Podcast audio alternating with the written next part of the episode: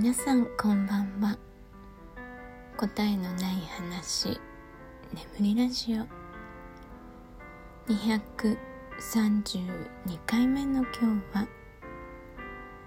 偏りと専門性というテーマでお話ししたいと思います。はい今日もね現地語の勉強を主にしていた一日だったんですけど、えー、無事リーディングの宿題を先生に提出しました。まあ、まだね完璧ではないんですけどあのまあこれ以上はちょっとね厳しいなと思って。まあここ2週間ねこう毎日リーディングを頑張ってきたので自分の中でこうよしとして、まあ、今日までには提出しようと思っていたのではいもう OK を自分で出してね提出しました。で送ったら LINE でね送るんですけど先生からすぐにお返事が来てあのグッジョブのね LINE スタンプを送ってくれましたまあ多分金曜日にレッスンあるんですけど直すべきところはねきっとレクチャーしてくれると思いますあの難しいのがあの子音がね2つ並んだ時に間に自分で母音を挟まなくてはいけない場合があるんですよ。でそれが、えっと、母音の「あ」を挟む場合と母音の「お」を挟む場合の2種類あるんですね。でそれをやっぱりこう何回か録音したけどえー、おなのにあって言ってたりとか例えば P と PH と K の間に O を入れてポックって発音するのにパックって発音していたりとか、まあ、結構こう何度もねあの録音してやっと、えー、提出しました。うん。まあ、一つこうね宿題とかが終わると嬉しいですね。はい、まあ、発音はねまだまだなんですけどうん。帰国までにねもうちょっとちゃんと発音できるようになりたいなと思うので、は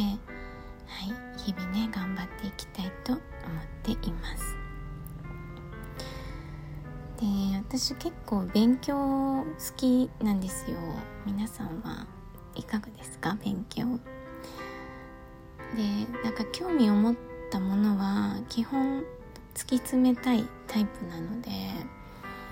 まあ、今までもねいろんな勉強をしてきたんですけど今日ちょっとねあのー、今日の夜の用事にね必要なあの昔こう習得した知識をね復習したんですよね、まあ、ちょっといろいろ調べたりして。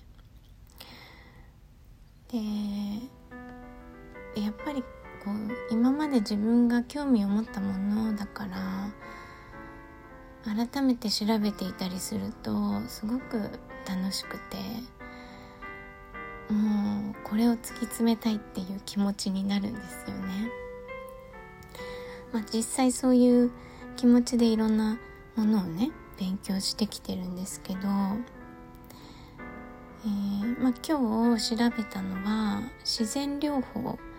まあ、アロマとクレイっていうね泥のセラピーについての、まあ、ちょっとね調べ物したんですけどそれをね仕事にしていたこともあるんですよ過去に。ででもなんだろうな私そういう状況になるとあ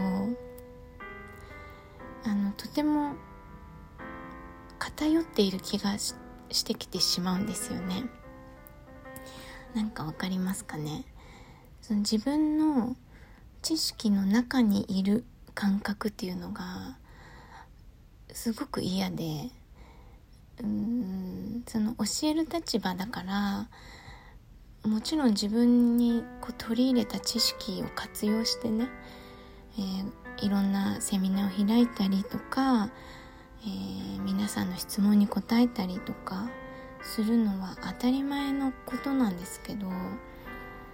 まあそれやりながらも自分で勉強しているんだけれどもなんか例えば私はアロマセラピストですって言った瞬間からえ知識の広がりがないような気がしてしまうんですね。あのー、うんそうなんですなんか伝わりますかね？なんかね偏った自分になった気がしてすごく居心地が悪いんですね。だから違う知識を入れようとするんですよ。でそうするとその例えばアロマセラピストですって名乗って、えー、先生をやっていた頃とかはもうやりたくなくなってくるんですね。アロマセラピスト自体を。もう私に聞かないでみたいに。なっちゃうんですよね。だから周りの方が勉強する手伝いとかはしたいんですよ。その知識として取り入れたいと思っている人に対してレクチャーするのは全然いいんですけどあの私に知識があることで質問が集中したりとかその何でも質問が来たりすることにも耐えられない。これちょっと理由が違うかな。うーん。でもそうそう。そういう状況に陥った時に私の知識では足りない気がするってなるんですよね。他にも知らないこの分野の知識が絶対にあると思うと安易に返答もできなくて。であの一つの分野の講師を名乗るのはやめたんですね。そうなんです。そうするとねあんまり専門性を持たないっていうんですかねそういうの。名前に肩書きがたくさんバーって並ぶとね人って専門性を失うんですよ。その私の肩書きをバーって見た人がアロマの他にもいろんなことが書いてあるとこの人はアロマの先生っていう意識が薄れるんですよね。そうすると質問が少なくなるんですよ。それを狙ってたくさん肩書きを書いた時期とかもあったんです。でもそのくらいが私としてはベストな状態というか私はいろんな知識を得たいんですみたいな、まあ、ある種アピールですよね。うん。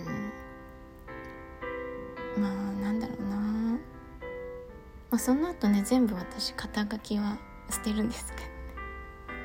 そもそも私普通の人ですみたいになるんですけど。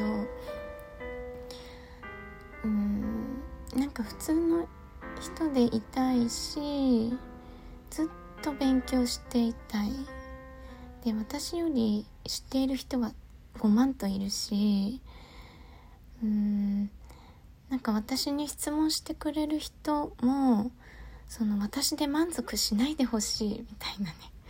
そういうよくわからない感情がいつもあります、まあ、今日はねこうそのセラピーのことを調べながらまあ、久しぶりにこう見るとやっぱり新しい情報があったりとか昔はなかった製品が出ていたりとかそういうことにね触れるのもすごく嬉しいんですけどあのやりたいなんかその新しい情報を見るとまた勉強したくなる。でも私は専門家にはなりたくないなって。やりたい勉強したいんだけど専門家にはなりたくないっていうね、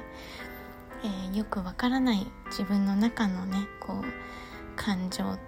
を今日はね楽しんでいました。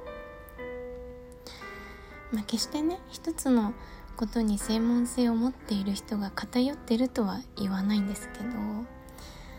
まあ逆に私は偏ってるぐらいの人が好きだったりもするんですけどねなんか自分はそうなる自信がないというかうーんまあ欲張りなんですよねいろいろいろいろ知り得たいし、うん、そのいろんな方面で人とのつながりを持ちたいっていうのもあるかな。まあね輪に入るのがね苦手っていうのもあるんですけどね。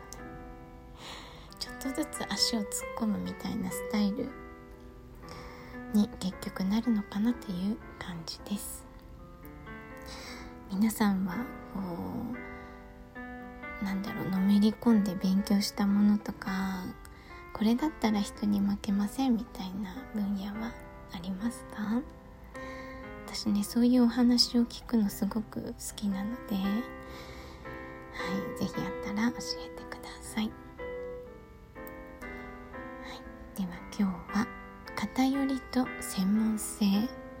というテーマでお話ししてみました。ご視聴ありがとうございました。